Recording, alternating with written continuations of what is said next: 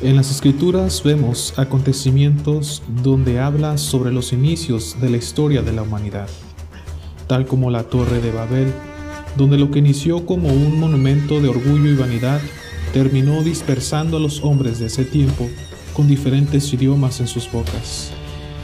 El Espíritu de Dios nos advierte sobre un renacimiento de esta torre en el tiempo de hoy. Aquí en su podcast Verdad Igual Libertad.